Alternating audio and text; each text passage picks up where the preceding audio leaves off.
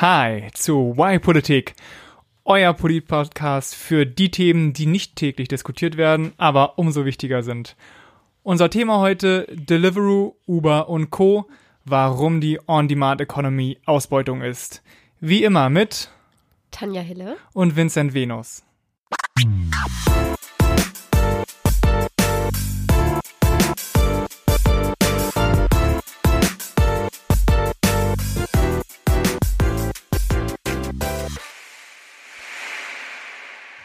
Hallo auch von mir, auch wenn etwas verschnupft, aber das kriegen wir auch so hin. Und heute wieder eine Folge, wie ihr sie normalerweise kennt. Letzte Folge haben wir ja vor zwei Wochen eine Umfrage gestartet mhm. und wollten ein bisschen Feedback von euch kriegen, wie ihr denn das, was wir bisher so produziert haben, findet. Darauf gehen wir am Ende dieser Sendung nochmal genauer Teaser. ein. Und jetzt äh, der erste große Teil widmen wir uns der Frage, war Deliveroo, Uber und Co., warum die On-Demand-Economy Ausbeutung ist. Und die zwei Perspektiven für heute sind einmal die, die Dienstleistungen in Anspruch nehmen, also aus du, wahrscheinlich ich, die meisten, ihr, genau, die meisten von euch.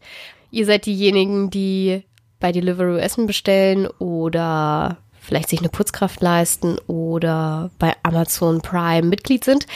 Und dann gibt es noch die zweite Perspektive, die Perspektive derjenigen, die die Sachen zu euch liefern, diese Dienstleistungen erbringen. Vielleicht genau. gehören ja auch manche von euch dazu. Wir wissen es ja nicht, wer uns hört. Vielleicht hört uns gerade jemand auf dem Fahrrad. das wäre cool. Das ist eine schöne Überlegung, ja. Aber die übernehme ich die Perspektive. Genau, das ist die zweite Perspektive, die Vincent macht. Und die Zugabe bekommt ihr dann wieder von mir. Da gibt es Tipps und Tricks, was ihr vielleicht in Zukunft anders machen könnt, um die Welt ein kleines bisschen besser zu machen. Das Thema On-Demand Economy, also jemanden per Klick bestellen für eine Dienstleistung. Da bin ich so ein bisschen drauf gestoßen, als jemand aus meinem Umfeld letztens gesagt hat, du, ich habe mir jetzt eine Putzkraft bestellt und die ist natürlich online getan. Da war so mein erster Gedanke, oha, okay, jetzt komme ich also wirklich in das Alter, äh, wo man sich irgendwie eine Dienstleister bestellt, ja. Aber mein zweiter Gedanke war, Mensch, Vincent, das hast du ja auch schon mal gemacht, ne? Du hast ja auch schon mal einen Chauffeur quasi bestellt über Uber äh, oder einen Essenskurier von deinem Lieblingsrestaurant was nach Hause bringen lassen. Also diese On-Demand-Economy ist einfach ein Ding, die sich total rasend schnell verbreitet hat. Ja, On-Demand ja auf Nachfrage übersetzt. Genau. Genau, auf Abruf irgendwie. Also ich möchte jetzt irgendwie ein Essen vom, keine Ahnung, eine Pizza liefern lassen und dann rufe ich da an und lass mir eine Pizza liefern. Genau, aber nicht von der Firma, äh, nicht von der Pizzeria, sondern von jemand Drittem, der eben online vermittelt wird, um dann das Essen abzuholen. Und im Grunde ist dieses On-Demand-Economy, bringt es Leute zusammen, nämlich einmal Menschen ohne Zeit, die aber Geld haben, und dann Menschen ohne Geld, aber mit Zeit. Und äh, das Ganze führt dazu, dass sich unsere Arbeitswelt so ein bisschen verschiebt. Also äh, ist grundsätzlich so, dass es eben weniger Generalisten geben wird, die in Festanstellungen sind und in den Betrieben arbeiten, sondern immer mehr Spezialisten, die online dazu gebucht werden. Und statt sich eben so wie Sharing Economy ein Auto zu teilen, teilen sich im Grunde Auftraggeber Arbeitskraft kann man sagen. Und es ist ein Riesending in den USA. Dort arbeitet schon jeder Dritte auf dem Arbeitsmarkt, ist selbstständig und bald könnte es eben jede zweite Person sein.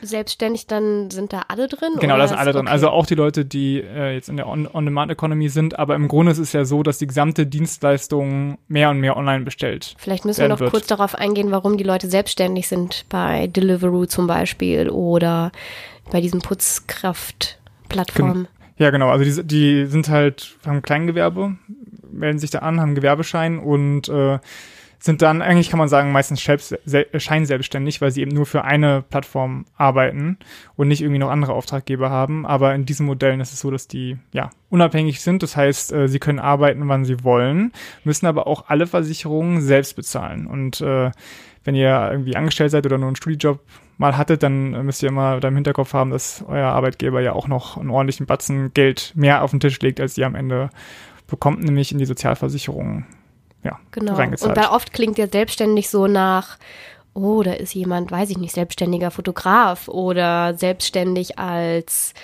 hm, irgendwo in einem Vertrieb. Aber selbstständig kann ja genau das, was du sagst, auch bedeuten, ich fahre äh, Essen aus für einen Lieferdienst wie Deliveroo oder Foodora, aber bin trotzdem als selbstständig gemeldet. Ja, ja, Foodora nicht, da kommen wir nachher noch drauf. Okay. Genau, aber ähm, also diese das ist extrem am Wachsen in den USA war es ja schon immer so, dass es mehr Selbstständige gab als bei uns und durch die Finanzkrise gab es noch mal viel mehr Selbstständige. Ähm, aber der große Auslöser für diesen Boom ist die Technologie zum einen, ne, weil es jetzt viel leichter ist, eben online äh, zu bestellen, aber zum anderen ist es auch ein Wertewandel, weil eben mehr Leute gerade in unserer Generation sagen, okay, diese Festanstellung, Tanja, du hast ja auch heute gesagt, ja, es ist schon ganz schön hart, eben den ganzen Tag, die ganze Woche immer äh, zu arbeiten und ich empfinde das auch so, dass man eben äh, ja seine Zeit nicht mehr so frei einteilen kann wie im Studium. Und ähm, die sagen dann halt, okay, Freiheit ist mir wichtiger als Stabilität und es gibt ja durchaus einige Leute, die das, äh, die das gerne machen. Und ähm, wir sind im Grunde alle Teil der On-Demand-Economy, schon jetzt eben. Einige von uns als Dienstleister, aber die meisten von uns als äh, Dienstleistungsinanspruchnehmer, kann man sagen. Und das betrifft deswegen auch schon echt tausende Menschen. Also Fodora, auch ein äh, Zulieferer von Essen, alleine beschäftigt 2500 ähm, Fahrerinnen und Fahrer in Deutschland. Und die meisten davon arbeiten im Niedriglohnsektor, kann man schon sagen. Und die sind halt äh, besonders schlecht organisiert und besonders gut austauschbar, was sie natürlich in eine schwache Situation bringt. Ne? Ähm, und das führt dazu, dass es ja, einen veränderten Markt gibt, der wesentlich unregulierter ist als das, was man sonst so kennt, mit Festanstellungen, irgendwie lebenslanger Vertrag, was so klassisch irgendwie in den 60er Jahren hochgekommen ist. Und deswegen ist es wichtig, weil wir eben unbedingt über Arbeitnehmerschutz äh, reden müssen. Und wenn man dann noch äh, sich überlegt, okay, es ist jetzt schon ziemlich groß, aber in den USA ist, so wie es jetzt ist, angeblich der Markt erst zu sieben Prozent ausgenutzt. Also das Potenzial, das Wachstumspotenzial von dieser On-Demand-Economy ist viel, viel größer. Und auch wenn es in Deutschland vielleicht nicht ganz so groß wird, wird es auf jeden Fall sehr, sehr, sehr zunehmen. Und was ich auch nicht wusste, es gibt in den USA auch schon Angebote, die weit über irgendwelche Kurierfahrer hinausgeht, sondern da gibt's halt auch schon irgendwie Anwälte, Grafiker, also richtige Menschen mit Ausbildung, die auch schon Teil dieser On-Demand-Economy sind. Und dann kam ja auch noch der, äh, der äh, Gedanke, wenn man das auch noch kombiniert mit irgendwie KI und Automatisierung und so weiter, dann boom, haben wir wirklich in 30, 40 Jahren ganz andere Arbeitswelt, als wir es jetzt haben. Aber gut, wir wollen es ja nicht übertreiben und beim Thema bleiben. Ich habe im Zuge der Recherche auch gehört, dass die Bundesregierung oder ähm, das äh, Bundesarbeitsministerium schon gar nicht mehr von Normalarbeitsverhältnissen spricht, sondern wenn es von Normalarbeitsverhältnissen äh, bespricht oder das irgendwo in ihre Dokumente schreibt, dann immer mit Anführungszeichen, weil es dieses Normalarbeitsverhältnisse, wie man es aus den vergangenen Jahrzehnten ja. gar nicht mehr so gibt, sondern wir eigentlich alle in, was ist denn das, äh, der? Befristet. Alle. Ja, es gibt ja mehr nicht normale was als befristet, also auch Geringverdiener, Minijobs, genau. das ist ja alles. Teilzeit. Ähm, wie sagt man das denn? Naja, auf jeden Fall alles, was viel, vieles, was heutzutage gilt schon als normal, was eigentlich nicht mehr in dieses normale Arbeitsverhältnis zählt. Deswegen ist überhaupt generell die Frage, inwiefern es das noch gibt und geben wird. Genau, aber das ist, ich glaube, das machen wir auf jeden Fall in einer anderen Folge sehr interessant, äh, diese Verschiebung. Ähm, aber lass uns doch mal zur ersten Perspektive kommen, nämlich der Perspektive der Dienstleistung, Dienstleistungsanspruchnehmer. Oder hast du dafür ein besseres Wort? Die Ausbeuter. Die, die Ausbeuter, genau.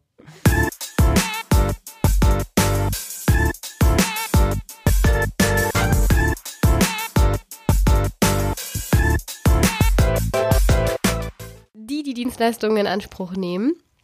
Was vielleicht, finde ich, erstmal der weniger intuitivere Einstieg ist, weil wenn wir über diese On-Demand-Economy sprechen und sagen, da gibt es irgendwie schwierige Verhältnisse und vielleicht kann man das Ausbeutung nennen, dann denkt man erstmal an, ja, diese Kurierfahrer, die sind alle schlecht angestellt, so wie du es ja auch jetzt beschrieben hast. Mhm. Ähm, deswegen finde ich es ganz interessant, auf die andere Seite zu gucken und vor allem äh, dadurch eine Argumentation auch aufzubauen, die mh, mm, eben nicht davon ausgeht, dass es nur schlecht, wenn die Arbeitnehmer keine richtigen schönen Arbeitsverträge haben. Ich meine, man mhm. kann ja auch dieses On-Demand machen und alle sind irgendwie fest angestellt, verdienen nicht nur neun Euro, sondern vielleicht 20 Euro pro Stunde, wenn sie Essen ausliefern. Und dann wäre so die Frage, ja, äh, wenn die nicht ausgebeutet werden, gibt es dann überhaupt noch ein Problem?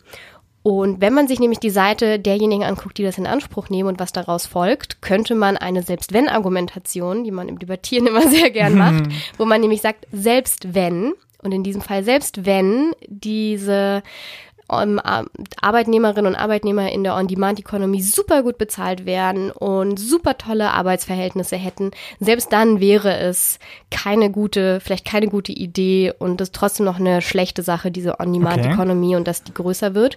Jetzt bin ich auch äh, sehr gespannt. Und darauf, genau, deswegen ähm, da kommt man, da kommt zu so einer Argumentation kommt man nämlich auch, wenn man auf diese Seite guckt. Und jetzt schauen wir uns das doch mal genauer an und zoomen mal so rein und stellen uns jetzt mal, vielleicht seid ihr das auch selber, den Kunden oder die Kundin vor. Warum macht man das überhaupt? Warum nimmt man diese Dienstleistungen in Anspruch? Warum werden die immer größer? Hauptgrund. Ist einfach. Bequemlichkeit. Genau. Ja. Man hat es einfach bequemer, wenn man nicht zu Hause sich an den Herd stellen muss, sondern sich die Sachen liefern lassen kann. Es gibt noch so vielleicht andere gute Gründe, die man finden kann. Es ist günstiger als im Laden. Wer hat sein Handy nicht ausgestellt? Tanja was? Ich, nein, ich hab's ausgestellt. Naja, ähm, andere Gründe, die man finden kann. Äh, die Waren sind günstiger als im Laden, wenn ich sie online mir bestelle. Es gibt's vielleicht nur in speziellen Geschäften. Ich müsste quer durch die Stadt fahren, das möchte ich nicht. Mm, ich habe keine Zeit, während den Ladungsöffnungszeiten dorthin zu fahren. Deswegen bestelle ich lieber abends oder nachts und komme nicht dran vorbei. Es liegt nicht auf dem Weg. Also man kann ganz viele Gründe finden. Wenn ihr jetzt mal so darüber nachdenkt, jetzt in der Situation, in der ihr uns gerade hört, was alles, was ihr gerade verwendet, habt ihr denn online bestellt? Die Kleidung, die ihr tragt? Nee. Das Smartphone, über das ihr uns hört? Ja. Äh, den Tee, den ihr zu Hause währenddessen trinkt? Nee. Aber einige ja. Den Rucksack, mit dem ihr unterwegs seid? Ja. Also sehr viel, wenn man so überlegt, was man so gerade ähm, im Alltag verwendet. Man, man bestellt doch schon echt wahnsinnig viel. Die Mikrofone, mit denen wir genau. aufnehmen. Und es sind halt wirklich lauter, lau super viele kleine Kaufentscheidungen, die jeder von uns trifft, die aber etwas verändern. Und das macht zum einen etwas mit euch. Ihr werdet weniger in die Stadt gehen wahrscheinlich als früher, einfach weil wenn ihr, wenn es wieder Winter wird und sagt, ich brauche eine neue Winterjacke, ist man früher in die Stadt gefahren ist in zig Läden gegangen und hat sich eine ausgesucht. Heute sitzt man zu Hause auf dem Sofa und sucht sich eine Jacke aus. Also fünf und dann gehen vier zurück. Ja, und ist das wirklich, da, hat man wirklich dadurch Zeit gespart? Also ist ja, es, das ist eine gute Frage. Wenn man früher ja. musste man in die Stadt fahren, das Auto parken, ähm, ist in mehrere Läden gegangen, ist nochmal zurück zum anderen Laden, wo die schönste war, die man ganz am Anfang schon gesehen hat, die man sich zurücklegen lassen hat, war noch was essen, ist wieder ins Auto gestiegen, nach Hause gefahren, halber Tag bis ganzer Tag, ich glaube, es dauert heute genauso lang. Na, ein bisschen. Ja, okay. Ja. Ja, stimmst bisschen, du mir na, zu? Ein bisschen kürzer würde ich schon sagen, aber im Grunde doch äh, ziemlich lange. Vor allen Dingen das Aus Auswählen halt erstmal, ne? Ja. Gott, wie lange ich da schon. Ja, okay. Ja, vor allem macht man es ja auch nicht am Stück. Meistens macht man es ja über mehrere Tage. Ja. Dann macht man sich noch ein Lesezeichen, lässt die Tabs offen und dann guckt man Genau. noch mal nach ein paar Tagen rein. Und das ähm, zeigen auch die Statistiken, dass man tatsächlich nicht mehr Freizeit oder nicht mehr Zeit seines Tages zum Vergnügen und Unterwegssein verwendet, obwohl man meinen könnte, man hätte jetzt ja mehr Zeit. 2002 war man nämlich am Tag durchschnittlich noch 27 Minuten für sein Vergnügen unterwegs. Und 2013 waren es nur noch 21 Minuten. Aber was Also- für eine Art Vergnügen. Also Fernseh gucken die Leute ja irgendwie drei Stunden oder so pro Tag. Ich glaube, man muss hier schon außer Haus gehen. Okay. Aber da komme ich jetzt ja zu. Ah, okay. Außer Hausvergnügen. Ja, Mhm. man bleibt nämlich eher zu Hause. Man, wie sah ein Samstag früher aus vielleicht? Man musste Wäsche waschen, hat die in die Waschmaschine gepackt, man wollte neue Schuhe kaufen, noch ein paar Lebensmittel-Einkäufe erledigen, die Wohnung putzen, hat abends gekocht und sich dann zum Kino mit Freunden getroffen. Mhm. Und heutzutage lässt du dir deine Wäsche von Zipchat abholen, die das mitnehmen, waschen und dir dann wieder zurückbringen.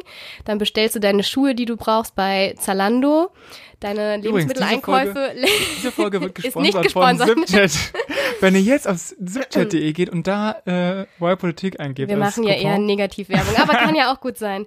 Ähm, Wir waren bei, du hast deine Schuhe bestellt bei Zalando und deine Wäsche bei Zipchat abgegeben. Ja. Du hast deine Einkäufe von Amazon Fresh gerade geliefert bekommen. Vielleicht. Hast die Wohnung ähm, von einem Help über Helpling ge ge gebuchte Putzkraft reinigen lassen.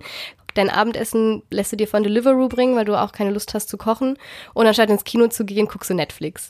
Mhm. So könnte ein Samstag heute aussehen. Und das, was damit passiert, ist eigentlich, dass wir eine, eine neue Häuslichkeit, so, wir werden mhm. eigentlich zu lauter Stubenhockern, sitzen vor allem nur noch zu Hause und verlassen das Haus auch so wenig wie möglich.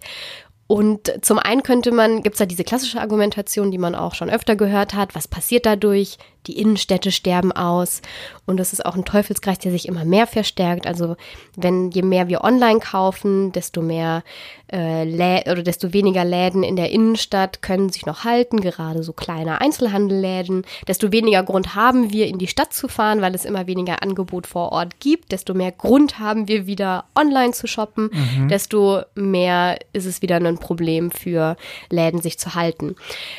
Das ist das, was man kennt. Auf der anderen Seite aber, und da kommen wir jetzt wieder sehr stark zurück zur Politik, wie funktioniert denn eigentlich politisch-gesellschaftliches Leben, auch in einem öffentlichen Raum? Auch dadurch, gut, wir, wir leben jetzt äh, in Berlin, aber wenn man nicht in Berlin lebt, dann kennt man das noch sehr, sehr viel Wüste. stärker. Dann gibt es ja gar so nichts mehr. Nein. Ja, das ist immer Vincent. Ich komme ja auch nicht aus einer ähm, super Großstadt ähm, und eher aus einem Randgebiet. Und da ist es super wichtig, seinen wöchentlichen Einkauf zu machen mit dem Metzger mal zu schnacken, dann trifft man da noch jemanden an der Gemüseabteilung und redet darüber, was gerade passiert ist und nicht nur über das, was gerade in der Familie passiert, sondern man tauscht mhm. sich auch so aus und man bekommt, kommt mit Leuten in Berührung, mit denen man nicht unbedingt in Berührung kommt, wenn man zur Arbeit geht und seine Freunde trifft. Okay, ich weiß nicht, ob ich mit dem Metzger in Berührung kommen möchte. Das ist Ich weiß nicht, was mit Vincent heute los ist. Auf jeden Fall wichtiger, mhm. sehr seriöser Punkt, Vincent. Gerne. Um eine politische Gesellschaft zu sein. Und die Grundlage für eine politische Gesellschaft ist auch eine politische Öffentlichkeit und ähm, dass man sich trifft, dass man einen gesellschaftlichen Raum hat. Damals äh, wo Politik sich gegründet hat, die, ähm, die Polis, da war das auch sehr wichtig, dass man eben miteinander im Diskurs stand. Und jetzt kann man sagen, was ist das denn für ein absurdes Argument? Was ist das denn für ein absurdes Argument? Danke. Aber äh, wenn wir uns allein überlegen, wie Social Media oder die Nutzung von Social Media unseren Diskurs, unseren politischen Diskurs auch verändert hat, hm. kann man sich ein bisschen vorstellen, wie vielleicht auch sich äh, eine politische Öffentlichkeit verändern wird, wenn wir alle nur noch online und on demand bestellen. Ja. Und was sich dadurch verändern wird, ist nicht nur, dass wir eher zu Hause bleiben, sondern auch, dass wir diese zwei Klassen verstärken, die wir jetzt auch schon in unseren Perspektiven aufgemacht haben, nämlich die Klassen von die, die sich bedienen lassen und die, die die Dienerinnen und Diener sind, so wie man es eigentlich früher mal hatte in der Feudalgesellschaft, wo wir so ein bisschen wieder hin zurückgehen, eigentlich was sehr reaktionäres, wenn man sich das so überlegt. Der Unterschied aber von früher zu heute ist, dass es sich früher wirklich nur eine sehr geringe reiche Oberschicht, Oberschicht leisten konnte, sich ähm, Haushaltshilfen und Köchinnen und sowas zu halten. Mhm. Und heute ist es ein Phänomen, das die breite Mittelschicht betrifft. Also sehr viele Leute können bei Deliveroo bestellen. Und sie kennen aber weniger die Leute, die sie dann beauftragen und die ihnen die Diener und Dienerinnen sind. Also wenn ich über eine Online-Plattform mir eine Putzkraft, Putzkraft bestelle, gut, die ist bei mir dann zu Hause, die kenne ich vielleicht noch, aber ich weiß halt nicht genau, wer das jetzt ist, der mein Essen bringt oder die mein Essen bringt. Und ich weiß nicht, wer das beim nächsten Mal ist. Und ich baue keine so enge Verbindung, soziale und empathische Verbindung zu diesen Menschen auf, wie ich das vielleicht früher gemacht habe. Ja, und ja, genau früher haben diesen, ja auch Postboten noch ja. irgendwie mal ein kleines Trinkgeld bekommen, aber heute, ich habe ja sechs Postboten. Du weißt genau, dass du sechs Postboten hast? Nein, aber okay. halt Hermes, DHL, äh, ja. direkt von Amazon, keine Ahnung. Weil sie heute ja auch äh, jeden Tag kommen müssen und nicht nur einmal die Woche. Ja. Und deswegen sollten wir uns alle mehr Gedanken darüber machen, was wir mit unseren Kaufentscheidungen dort tatsächlich für Auswirkungen haben. Und dass wir nicht den Bezug zur Wirklichkeit und der Realität verlieren, die sich nämlich immer noch draußen und auf der Straße abspielt. Und ich habe noch ein Beispiel, das ich jetzt nicht sagen darf, Vincent schon so kritisch guckt und die Zeit knapper wird. Nein, sag's doch, komm. Ich finde, es ist vergleichbar damit, als äh, Menschen angefangen haben, ihr Fleisch nicht mehr vom Metzger zu holen oder auch nicht mehr neben dem Metzger gewohnt haben und gehört haben, wenn die Sau geschlachtet wurde nebenan im Dorf, sondern zur Metzgerei oder jetzt in den Supermarkt gehen und keinen Bezug mehr zum Tiere töten haben, dass das dahinter steht. Dass wir auch den Bezug dazu verlieren, was es zum Beispiel heißt, die Wäsche zu waschen, wenn wir es über Jahre hinweg irgendwann gewohnt sein werden, dass andere Leute die Wäsche für uns waschen und wir keine Waschmaschine zum Beispiel mehr im Haus haben. Tanja, das ist mega gut. Ja, findest du? Ja, das finde ich ein richtig gutes, schönes Bild. Und dass man eben auch nicht mehr weiß, ja, was dahinter steckt und was es bedeutet, zum Beispiel einkaufen zu gehen. Ein, einkaufen Na, zu ja, gehen oder irgendwie ja. äh, eine Grafik zu erstellen oder so. Und weil man ja auch gar keinen Kontakt mehr, also man, wie man die Schweine quasi nicht mehr, nicht mehr kennt, kennt man dann auch nicht mehr die Leute, die da ihr, ihr Herzblut dann reinstecken in die Dienstleistungen. Und das ist alles, man hat nur noch das Endprodukt. So wie irgendwie der Schinken abgepackt im Regal liegt, hat man auch nur noch auf Knopfdruck die, die Sache am Ende. Ja, und deswegen Bild. Ja. diese, sind diese Auswirkungen, die ich jetzt versucht habe zu beschreiben, wirken erstmal sehr abstrakt, aber wenn man sich solche Sachen überlegt oder auch dieses Beispiel mit, was wie hat Facebook unseren politischen Diskurs verändert, hat, glaube ich, ja. genau das, über was wir reden, die On-Demand-Economy, ähnlich starke, krasse Auswirkungen. Ja, also selbst wenn alles super wäre, mit meinem Teil, der gleich kommt, dann hätte es trotzdem noch Nachteile. Selbst wenn, Argumentation.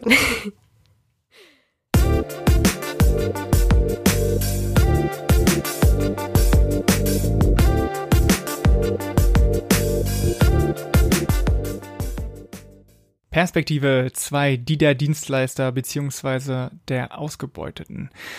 Nun, es ist nicht ganz leicht, nach so einem starken Schluss von Tanja hier äh, reinzukommen.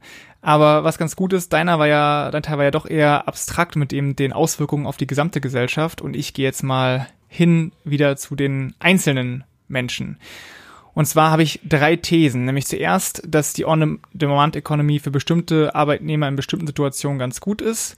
Das dann These 2, dass sie für alle anderen sehr schlecht ist. Und für These 3, nämlich, dass wir alle in den Sog der On-Demand-Economy geraten können. Legen wir los. Also, wir können nicht nur über die Nachteile reden, sondern es ist ganz klar, dass die On-Demand-Economy auch äh, ein paar Vorteile hat. Selbst für die Arbeitnehmerinnen und Arbeitnehmer in bestimmten Situationen.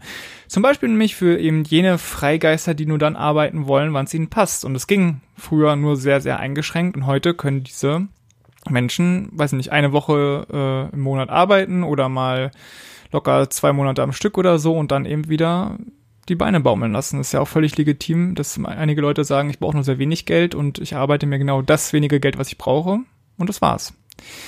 Dann sind es auch ist auch gut für die Hochmobilen. Also es gibt ja auch Leute, die irgendwie auf dem Segelboot sitzen, da einen Laptop dabei haben und irgendwelche Dienstleistungen machen. Also ich muss da denken an Tim Ferriss, der The Four Hour Workweek äh, geschrieben hat und gesagt hat, also ja, geh dahin, wo, wo du am liebsten leben möchtest, am leben möchtest und arbeite dann da. Für solche Leute ist natürlich auch ja. nicht schlecht. Denkst du dabei jetzt vor allem an so Sachen wie Clickworking?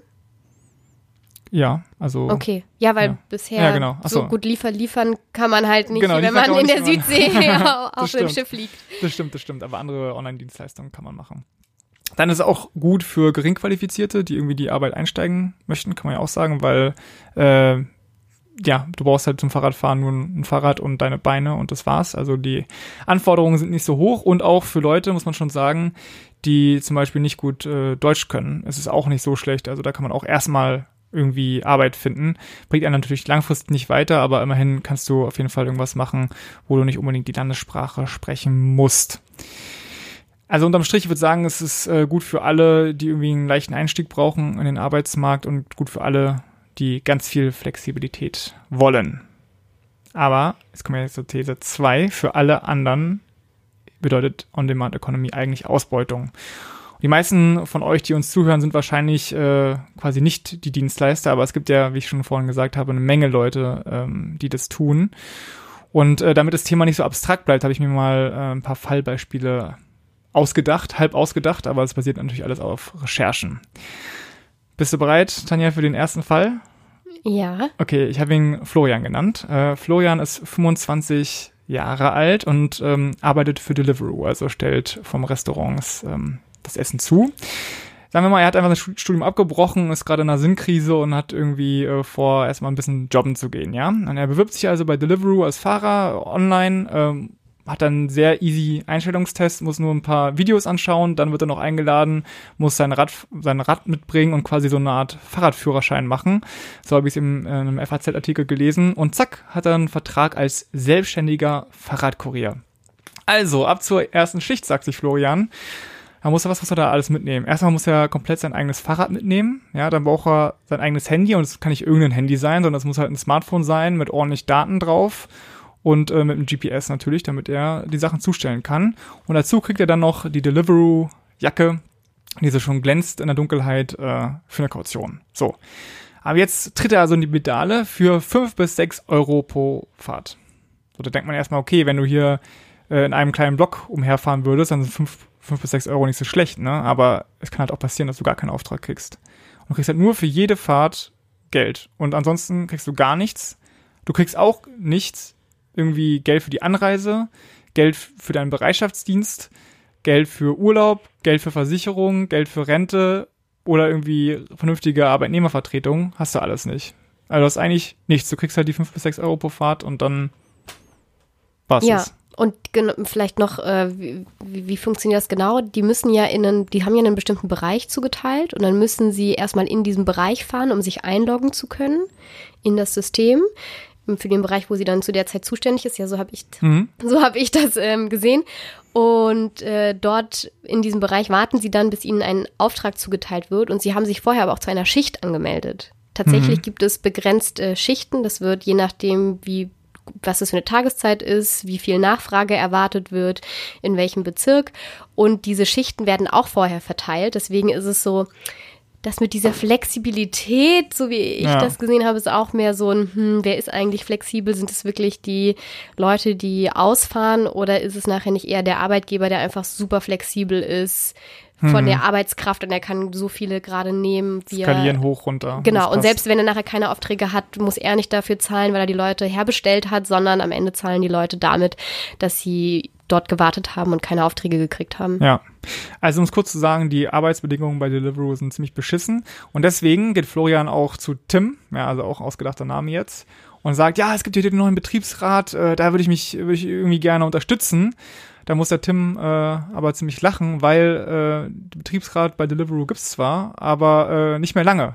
Weil Deliveroo hat dann festgestellt, oh scheiße, hier gründet sich ein Betriebsrat. Was sie dann gemacht haben, ist einfach alle Leute, die eben nicht selbstständig waren, sondern eine Anstellung hatten, denen haben sie einfach die Vertra Verträge nicht verlängert. Und dann ging die Anzahl der, der Betriebsangehörigen runter von 140 auf 35. Und wenn es so weitergeht, dann gibt's einfach nicht genug, Leute, die man Leute- vertreten kann im genau, die man Betriebsrat, vertreten ja. kann im Betriebsrat. Also es ist eine richtige, richtige perfide, ist das. Schweineaktion, äh, wie im wie Großkapitalismus äh, im 19. Jahrhundert oder so. Um die Gegenseite auch Nummer. darzustellen. Mhm. Deliveroo selbst sagt natürlich, dass die Leute sich das ausgesucht haben, ähm, dass sie für die, also für die Selbstständigkeit entschieden haben. Sie haben diese zwei Modelle angestellt sein oder selbstständig sein und die meisten Leute entscheiden sich einfach fürs selbstständig sein. Dass aber Verträge nicht verlängert wurden von Leuten, die gerne eine Verlängerung gekriegt hätten. Und vor, vor allen Dingen von jenen, die sich im Betriebsrat engagiert haben. Äh, ja. okay, zweiter Fall. Äh, Foodora, ja. Tine, die arbeitet bei Foodora. Da geht's ein bisschen besser, weil sie kriegt 9 Euro die Stunde bezahlt. Egal wie viele, was sie ausliefert. Und sie hat eine Anstellung als äh, meistens ein Minijob, aber geht auch äh, einige arbeiten und auch Vollzeit da drin. Und sie hat eben einen zugewiesenen Schichtplan ähm, und sie kriegt mittlerweile seit Anfang des Jahres sogar auch 25 Cent pro Stunde für den Fahrradverschleiß, also den, den sie so hat, ja. Ist aber noch zu wenig natürlich, um Reparaturen zu bezahlen, aber immerhin. Und im Betriebsrat gibt's auch und der was ich gelesen habe, wird auch nicht untergebuttert oder so. Aber was genau gleich blöd ist, ist halt, dass sie ihre eigene Ausrüstung komplett mitbringen muss. Und wenn man so überlegt, so ein einigermaßen gutes Smartphone, was irgendwie nicht äh, zusammenbricht und schnell ist, ne, kostet ja auch, keine Ahnung, 250 Euro oder so. Und ein Fahrrad äh, kostet auch viel, vor allen Dingen, wenn es wie also hier. im Monat 250. Nein. Wie rechnest Äh, du? Insgesamt? Ja, dann, wenn du ein Smartphone kaufst. Ja. Jetzt mein iPhone kostet natürlich 500, aber es gibt ja auch ein paar günstige Okay, aber du hast ja auch äh, dann einen Vertrag, den du monatlich bezahlen Genau. musst für dein Datenvolumen. Ja, ja, genau. Okay, also, ja, du kau kaufst Mhm. es, dann hast du die Unterhaltungs, äh, Unterhaltspflichten, ähm, Pflichten, genau. Also, Haltungskosten. Und, Haltungskosten, genau. Und ähm, ja, musst halt alles selbst bezahlen, äh, was du so brauchst, auch mal wärmere Klamotten oder so oder atmungsaktive Sachen, damit du nicht irgendwie super schwitzt und so. Also von deinem Geld geht sehr, sehr viel ab und du kannst auch nur von Woche zu Woche planen, weil irgendwie, ich glaube, immer am Donnerstag die neuen Schichten vergeben werden. Und dazu kommt noch ein bisschen Druck von oben, ja. Anscheinend kommt immer am Donnerstag so eine Motivations-E-Mail, die dir genau sagt, wie deine Leistung in der vergangenen Woche war, weil du bist ja über die App verknüpft und über die App wird eben auf die Sekunde genau erfasst, wie lange du bis wohin gebraucht hast und wo du dich, was, welche Strecke du quasi in der Zeit gemacht hast. Ich sag mal hier Orwell äh, lässt grüßen und deswegen wird eben deine Leistung ganz genau bewertet und du kriegst dann irgendwelche Tipps, was du noch besser machen kannst und so weiter. Und es wird also gesagt, okay, je schneller, desto besser.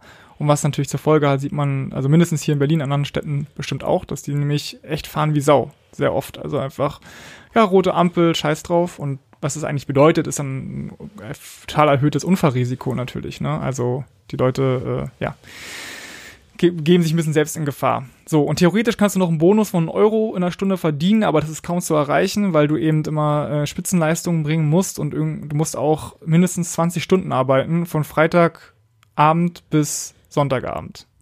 Also quasi am Wochenende total durchpowern, weil dann die, die Nachfrage am größten ist, ne? Genau. Also ja. dieser Bonus, nicht nur, dass du so komische Überwachen, überwacht wirst für deine Motivation, sondern du kriegst dann auch noch so Anreize, die sehr schwierig zu erfüllen sind. Ja, um hier mal einen Schlussstrich unter die Fahrradzusteller zu machen, ist es so, äh, Deliveroo ist wirklich am schlimmsten. Also ich werde auf jeden Fall nie, nicht nochmal was äh, von Deliveroo bestellen yeah. jetzt. Die Folge hat seine ersten Ergebnisse ja, gezeigt. Genau. Fedora ist schon besser und am besten scheint Lieferando zu sein. Die ähm, zahlen wohl Zuschläge am Wochenende und äh, geben irgendwie auch Fahrräder. Also ja. Wir machen ja keine Werbung, aber vielleicht ein bisschen Werbung für eher Lieferando als Deliveroo, würde ich mal sagen. Kommen wir zur, äh, zur These 3. So, wenn ihr jetzt sagt, ja, ich bin hier top gebildet, du, ich habe Jura studiert, also was habe ich hier mit irgendwelchen äh, Arbeitern zu tun, die in die Pedale äh, treten, da sage ich, sei dir mal nicht so sicher, ob du nicht irgendwann auch Teil dieser On-Demand-Economy bist, aber nicht auf der Seite derjenigen, die bestellt, sondern auf der Seite derjenigen, die bestellt werden. Ähm, da ich nur mal ein Beispiel von jemandem, der ausgebildet ist. Äh, Nora, ja, Nora ist Grafikerin, hat also eine Ausbildung gemacht oder sich selbst beigebracht. Auf jeden Fall äh, musste sie ordentlich Zeit investieren, das zu können. Und ähm, leider hat sie keine Anstellung gefunden, ne? so, wie viele, so wie viele Grafiker ja auch Probleme haben, Anstellungen zu finden. Dabei gibt's ja Bedarf. Also hier bei dir in der Firma, bei mir in der Firma, äh, wir brauchen dauernd Grafikarbeiten. Und wie finden, wie kommen jetzt also die, diejenigen zusammen, die äh, Grafiken anstellen können und jene, die Grafiken brauchen. Und da gibt es zum Beispiel Fiverr. Das ist in Deutschland nicht so bekannt, aber in den USA ziemlich groß oder freelance.com. Ähm, und dort wird eben ihr Arbeit vermittelt. Mega, denkt sich da äh, Nora. Ähm, aber leider wird ja nicht nur ihr Arbeit vermittelt, sondern allen anderen auch. Ne? Also da gibt es dann einfach Profile von vielen, vielen, vielen Menschen. Und äh, die kämpfen jetzt darum, die Aufträge zu bekommen von den Leuten. Und das ist dann im Grunde so, wie bei Produkte auf Amazon oder so. Alle haben halt äh, eine Bewertung, eine Sterne. Und bei Produkten ist dann so, okay, wenn die ähm, eine schlechte Bewertung haben, dann werden die vielleicht nicht mehr hergestellt oder so. Aber wenn du da irgendwie mal schlechte Bewertungen kriegst, dann hast du halt total verkackt, dann wirst du nicht mehr gebucht. Also müssen die sich alle Mühe geben, möglichst Topleistungen zu erbringen. Und was heißt das natürlich? Du leistest mehr, als du eigentlich leisten musst, ne? Weil sonst kriegst du eine schlechte Bewertung und dann kostet es sich sehr, also sehr viel. beutest dich wieder selbst aus. Genau, man beutet, man leistet eigentlich immer mehr, als man leisten müsste. Und da beschwert sich nochmal einer über das Credit, Social Credit System in China, wo deine Arbeit auch vergeben wird nach deinen sozialen Punkten. Genau, ja, ist eigentlich. Ist, ja. Ist, ist, wir, wir raten auch schon Leute. Ja, genau. Da gibt es auch eine Black Mirror Folge dazu, die ziemlich gut ist. Ah, okay. Und jetzt, äh, also wegen dieser Ausbeutung, das ist echt extrem krass. Also da hat jemand ähm, mal einen Test gemacht und hat 25 Aufträge vergeben. Ja, 25 Grafikaufträge. Äh, und hat unter anderem äh, sein bestehendes Logo, was es schon gab, gesagt, okay, ich hätte gerne, dass jemand dieses Logo zeichnet und dass es so eine Kamera von oben gibt, die also einen Arm malt, äh, einen Arm filmt, ne, von oben, kannst du dir vorstellen? Ja. Also da ist ein Tisch, jemand malt dort dann das Logo am, auf einem Tablet, auf einem Grafikcomputer äh, ja. und oben ist die Kamera und zeichnet also auf, wie diese Hand sich bewegt und dann, ja, das kennst, das kennst du bestimmt äh, von, ähm, ja, von YouTube. Es gibt öfter mal so Videos, wo Leute Ideen Okay, was ist der. Punkt? Der Punkt ist, naja, dass es ziemlich aufwendig ist, ne? Also so ein das ganze Setting aufzubauen, äh, das zu filmen und so weiter. Ja, wie viel glaubst du, wie viel es gekostet hat? Dass jemand also dieses bestehende Logo so schön gefilmt, also selbst gemalt hat und das gefilmt hat und so weiter. Wie aufwendig war es? Wie viele Stunden hat es gedauert? Ja, das weiß ich noch nicht, aber das ist, es ist ziemlich aufwendig, kann ich dir sagen, das zu machen. Also du brauchst eine Kamera, du brauchst ein Graphic-Tablet, du äh, ja, musst dich selbst hin, hinstellen und das, dieses Logo genau nachmalen. 500 Euro? Ah, fast. 5,50 Dollar. Okay. 5 Dollar, also der Typ hat einfach 25 Aufträge verteilt, das war so ein Test, ne? Und hat dafür 302 Dollar nur bezahlt. 302 Dollar für 25 äh, Aufträge, die alle so oder noch größer waren. Also extrem, extrem krass, wie billig die Leute da arbeiten. Und auf jeden Fall kannst du, also glaube ich, nicht davon leben, wenn du für 5,50 Dollar irgendwie zwei Stunden Arbeit rein investierst. Und der Punkt ist, es kann eben Grafik, nicht nur Grafiker treffen, die ja schon eine Ausbildung haben, sondern theoretisch kann es ja jeden treffen. Ich meine, Köche, wenn die Gesetze nicht aktuell so wären, Rechtsanwälte, Marketing-Spezialisten, hier, ja, buchst du mal hier meine Webseite, ich brauch mal eine Search Engine Optimization. Ja, okay, hier sind 5 Dollar, zack. Ja, und es ist jemand, der sich da eingelesen hat, haben muss, der also zumindest äh, sich selbst sehr viel Zeit investiert haben muss, sich das beizubringen. Ähm, ich mache das ja auch ein bisschen beruflich und deswegen, es geht gar nicht. Oder Fitnesstrainer oder so. Du kannst alles, alles bestellen, Textler, Künstler. Hey, ich brauche jemanden, der mir ein Bild malt. Weißt du?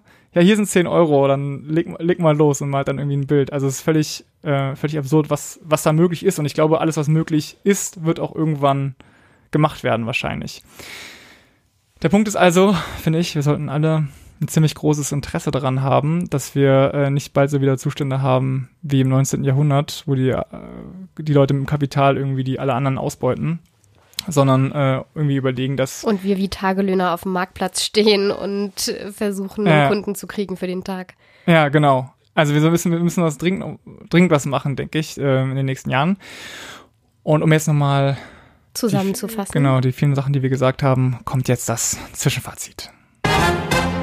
Mein Zwischenfazit ist, dass wir mit unseren Entscheidungen, die wir treffen, und mögen sie noch so klein sein, aber wir verändern damit die Welt. Genauso als wir die Welt verändert haben, zu dem Zeitpunkt, wo wir uns entschieden haben, Facebook beizutreten und dort Sachen zu teilen, werden wir auch die Welt verändern mit unseren On-Demand-Einkäufen. Wir werden weniger unser Haus verlassen, mehr uns wieder zurückziehen, so ein modernes Biedermeiertum zelebrieren und weiterhin zwei Klassen ähm, verstärken, nämlich diejenigen, die sich das leisten können und diejenigen, die uns ähm, die, die die Dienstleistungen erbringen werden müssen. Und deswegen sollten wir und ihr euch alle nochmal fragen, wollen wir das? Wollen wir diese Veränderung und gibt es nicht eine bessere Entscheidung, können wir nicht eine bessere Entscheidung treffen, die uns jetzt auch nicht so weh tut? Ja. Und mein Zwischenfazit für die Perspektive von den Leuten, die eben diese Dienstleistung erbringen, ist, dass es zwar mega praktisch ist für alle, die genügend Geld haben, die Aufgaben auszulagern, aber dass es für alle die, die diese Aufgaben machen, also fast alle, die, die diese Aufgaben machen, eben ein großer Nachteil ist. Weil du sehr abhängig bist äh, von, den, von den Bewertungen von anderen Leuten, weil du nie sicher sein kannst, wie viel Geld du überhaupt verdienst, weil du in einem enormen Preiskampf bist, eben nicht nur mit den Leuten in deiner Stadt, wie es irgendwie normal wäre, sondern du bist eigentlich in Konkurrenz mit der ganzen Welt. Und es gibt immer jemanden, der es, der es günstiger macht. Entweder weil sie noch Ja. verzweifelter sind oder weil die Lebenshaltungskosten, das Preisniveau geringer ist in Aserbaidschan oder keine Ahnung, irgendwo auf der Welt. Ähm, und deswegen, wenn wir nicht wollen, dass wir bald alle irgendwie ähm, ja so Clickworker werden, die, äh, die um den kleinen Krümel uns streiten, während anderen, andere sich die Taschen voll machen, dann brauchen wir dringend globalen Arbeitnehmerschutz eigentlich, ja.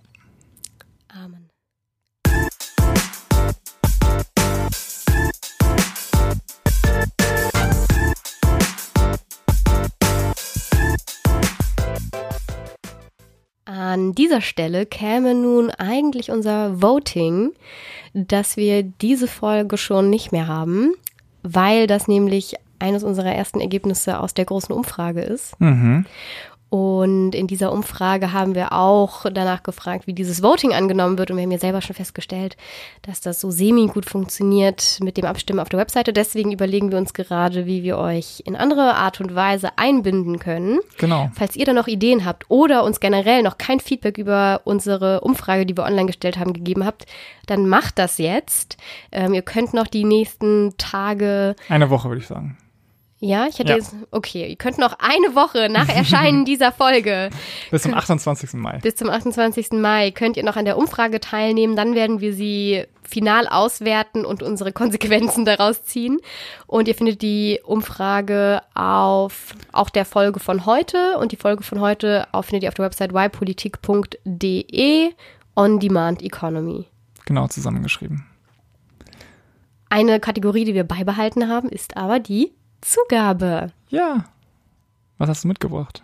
vier Punkte, wie ihr die Welt zu einem besseren Ort machen könnt. Ich habe die schön abgestuft, damit je nachdem, wie bereit ihr seid, ähm, Veränderungen in eurem Leben voranzutreiben, könnt ihr euch eine dieser Stufen auch aussuchen. Fangen wir mal an. Stufe 1. Eins. Das ist die schwerste. Es wird ihr- Stufe eins ist die, die ihr alle tun solltet und danach Das ist die schwerste. du nicht mit den. Ach so. Ja, ihr Nein. solltet, was ihr alle tun solltet, ist Stufe. Nein, doch. Nein, du musst Letter of Engagement Prinzip. Von, Nee, von aber dann sagt doch jemand, Ja. Na gut, okay, okay, dann machen wir. Also jetzt machen wir das, was ihr Also alles das tun müsst. Aber das das, ist das Ideal. Schwerste. Das Ideal, das Ideal wäre natürlich, wenn wir auf diese Dienstleistungen so weit wie möglich verzichten könnten, die andere Leute ausbeuten. Das schaffe ich nicht, Tanja. Ja, deswegen, jetzt, Okay. dann, dann warte noch ab. Aber du Okay. musst es dir jetzt trotzdem anhören. Okay. Ähm, und das Interessante fand ich, ich habe ähm, mir selber Gedanken gemacht, habe dann aber auch mal gesucht, was es eigentlich so für Alternativen gibt zu bestimmten Lieferdiensten mit über Google mit dem Wort bessere Alternativen zu Punkt Punkt Punkt. Und besser wurde immer in den allermeisten Fällen, die mir vorgeschlagen wurde, verstanden als besser für mich als Kunde. Ah, also wer günstiger. liefert noch schneller, wer, wer ist noch günstiger? Und da dachte ich mir schon, das sagt das Die nicht alles. Richtung, ja. Sagt das nicht. Ich suche nach besseren Alternativen und es wird mir vorgeschlagen, wer ist noch günstiger. Wow. So. Äh, trotzdem, wenn ihr, ich, ich kann jetzt nicht alles aufzählen, es gibt so viele Dienstleistungen, aber Amazon ist so das, was das breiteste anbietet an ähm, Produkten und es gibt dazu eine Alternative, die ähnliches versucht und die heißt Fairmondo. Habe ich selber noch nie bestellt. Genau, trägt fair schon im Namen, muss toll sein. Ich habe da selber noch nie bestellt, aber es soll die fair bezahlte ähm, Alternative zu Amazon sein. Und vor allem ist sie auch genossenschaftlich organisiert. Oha. Also wird von mehr als einer Person getragen. Ja, wahrscheinlich auch von den Leuten, die da Und arbeiten. von denen, die da arbeiten, genau.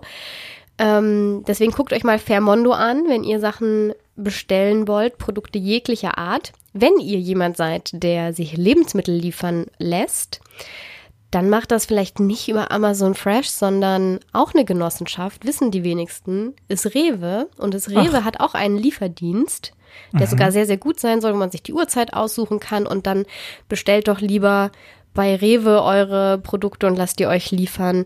Die bezahlen fairer und haben eine besser strukturierte ähm, Auslieferung, wie sie ihre Leute da die Sachwaren ausliefern lassen.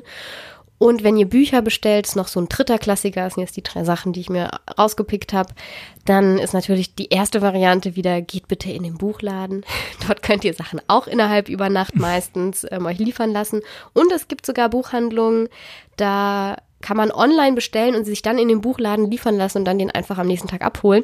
Und dann weißt du sogar, wann die Öffnungszeiten sind. Ist vielleicht besser, als wenn du es dir zu deinem Nachbarn liefern lässt, wo du nicht weißt, ob der morgen Abend da ist. Stimmt. Aber du weißt, der Buchladen hat auf bis 20 Uhr, gehst du nach der Arbeit vorbei, kannst du online bestellen, musst nicht zweimal hinlaufen. Hm. Das gibt's auch. Ähm, man muss einfach nur mal mehr gucken. Und wenn wir schon den halben Tag damit beschäftigt sind zu recherchieren, was wir für ein Buch wollen, schaffen wir es auch noch die halbe Stunde zu recherchieren, wo wir es uns am besten bestellen, wenn es schon bestellen sein muss. Zweitens, Vincent, wenn du nicht komplett darauf verzichten kannst, vielleicht kannst du in bestimmten Teilen, zu bestimmten Zeiten darauf verzichten. okay. Zum Beispiel Essenslieferdienste nicht in Anspruch zu nehmen, wenn es regnet. Ah, weil Also die dann ist so- nass werden. ist es besonders unschön, im Regen Essen auszufahren und es ist auch besonders gefährlich, im Regen Stimmt. Essen auszufahren. Im Winter können die Leute sich auch selten reinstellen. Die stehen dann im Winter auch draußen und warten auf ihre Lieferungen. Ähm, deswegen, wenn da die Nachfrage nicht so hoch ist zu diesen Zeiten, dann müssen auch nicht so viele Lieferanten zu diesen Zeiten arbeiten wäre eine Möglichkeit oder die Reduzierung in, wie beauftrage ich ähm, meine Bestellung? Also benutze ich Amazon oder muss ich wirklich, nur weil ich Amazon Prime-Kunde bin, auch immer Amazon Prime verwenden und das am nächsten Tag bekommen? Ja. Obwohl ich auch drei Tage darauf warten könnte, muss ich die noch mehr unter Druck setzen, als es eigentlich notwendig ist. Also ich, ich sündige zu oft. Ich kriege ja oft Pakete, die ich dann für meine Nachbarn annehme wo Amazon Prime draufsteht, die damit bestellt wurden und dann liegt das bei mir vier Tage rum. Und da denke ich mir wirklich, so anscheinend mhm. ist es nicht so dringend gewesen, aber erstmal Druck ausüben als ähm, als äh, Besteller, genau, als Kunde. Ja. Oder auch so Sachen, finde ich auch ziemlich äh, klassisch, an Weihnachten die Geschenke nicht immer Amazon bestellen. An Weihnachten werden hunderte, tausende von Leute dazu befristet, in noch schlechteren Arbeitsbedingungen als sonst angestellt, um diese Spitzen ähm, du bedienen, durchzuführen. Ja. Und an solchen Sachen könnte man zum Beispiel in Teilen verzichten, dass man sagt, so, das mache ich zu diesen Hochzeiten einfach nicht. Dritte Stufe, werden jetzt immer kürzer, ähm, faste doch mal, so Nein. wie man Lebensmittel fastet so, oder so. Alkohol fastet, ah, okay. sich mal vornehmen, einen Monat darauf zu verzichten, ähm, sich äh, Dienstleistungen zu bestellen oder Waren zu bestellen übers Internet und auch einfach mal gucken, das ist, glaube ich, deine Sache, so ein bisschen Selbstexperiment, was passiert eigentlich mit mir? Kriege ich Entzugserscheinungen oder kriege ich das ich irgendwie hin? Ja. Und was, was ändert das mit mir? Also vielleicht sich das nächste Mal einfach ähm, vor Ostern vornehmen, Amazon zu fasten dritte Möglichkeit. Oder die vierte Möglichkeit wirklich, so das sollte das Basic schlechthin sein. Wenn ihr zum Beispiel Essen bestellt, dann gebt den Lieferanten ein ordentlich fettes Trinkgeld. Das dürfen sie behalten, eins zu eins. Damit können sie ihre, wenn alle das machen, Fahrradreparatur Reparatur bezahlen. Sie haben einen besseren Lohn als den, den sie, den sie kriegen und deswegen goldene Regel, immer Trinkgeld geben, ja. wenn ihr solche Sachen in Anspruch machen so nehmt. 50 Prozent der Leute. Also da ist noch Luft nach oben. Nur 50 Prozent? Ja. Ja, das ist nicht viel. Ich gebe immer Trinkgeld. Ja. Würde man im Restaurant ja auch meistens tun. Ja, genau. Da hat man die, da kommt wieder diese Bindung ins Spiel. Man hat im Restaurant eine stärkere Bindung zu den Leuten, weil man, weil ja. sie ja viel öfter und präsenter sind, als wenn einer schnell mal an der Tür klingelt und dann wieder weg ist. Stimmt. Da hat man weniger davon. Da sind psychologische Effekte am Werk. Ja. Weißt du noch dein psychologischer Effekt? Ja, ich weiß nicht. Okay, machen wir weiter. genau. Ähm, genau, wir runden nämlich diese Folge ab mit der Rückmeldung auf die bereits angesprochene Umfrage, die wir gestartet haben unter ypolitik.de slash eure Meinung. Und jetzt, wo die Umfrage seit einer Woche draußen ist, genau, haben schon ungefähr zehn Prozent, würde ich sagen, alle unserer Zuhörerinnen und Zuhörer teilgenommen. Das, und da kamen schon echt mega gute Ratschläge rein. Das heißt, wenn ihr auch noch ein paar Ratschläge an uns habt, dann geht sehr gerne auf ypolitik.de slash eure Meinung und lasst eure Meinung da. Aber wir hatten ja versprochen, dass wir auch ein paar erste Eindrücke, Einblicke geben werden. Weil die Umfrage jetzt aber noch eine Woche laufen wird bis zum 28. Mai, möchte ich eben nicht zu viel verraten, damit ich euch auch nicht beeinflusse. Daher nur so zwei Grunderkenntnisse, würde ich mal sagen. Ähm, nämlich einmal über die Leute, wie die Leute uns konsumieren äh, und was so deren Lieblingsfolge ist und so. Nämlich drei von vier, also drei Viertel hören uns äh, mit dem Smartphone, also doch relativ weniger, als ich gedacht hätte, auf der Webseite. Und ähm, jeweils hört uns ein Viertel bei Spotify und ein Viertel bei iTunes. Also das sind ganz klar unsere Hauptquellen, wie wir so konsumiert werden. Und es gibt auch schon so ein paar Folgen, die öfter als Lieblingsfolge genannt werden. Also hoch im Kurs steht zum Beispiel Nummer 7, die Folge Diese jungen Leute, warum junge Menschen in der Politik klein gehalten werden.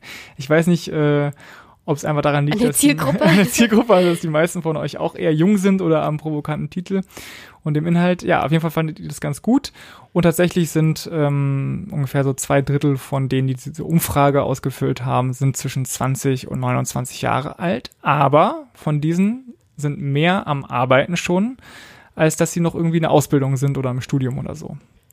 Fand ich auch, fand ich ganz interessant.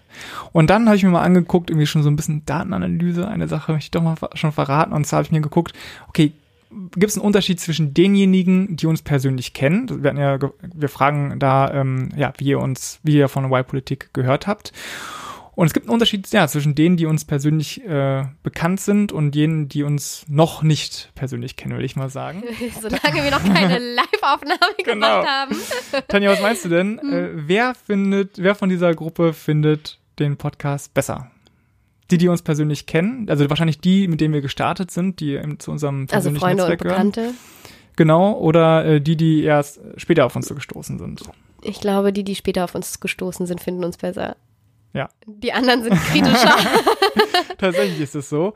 Was ich, also ich, ich, ich hätte ja auch anders sein können. Kann ja auch sein, dass die, die uns irgendwie ja. nett, nett, kennen, im, nett finden im Privatleben, auch sagen, ah ja, höre ich mal den Podcast rein. Ja, genau. Reinhören ja, aber dann so, hm. Genau. Ist vielleicht nichts für mich und andere, die darauf stoßen und man hört sich, ich kenne das ja selber, wenn ich auf einen Podcast stoße, dann höre ich mir, höre ich da einmal rein und je nachdem, wie es mir gefällt, höre ich ein bisschen länger.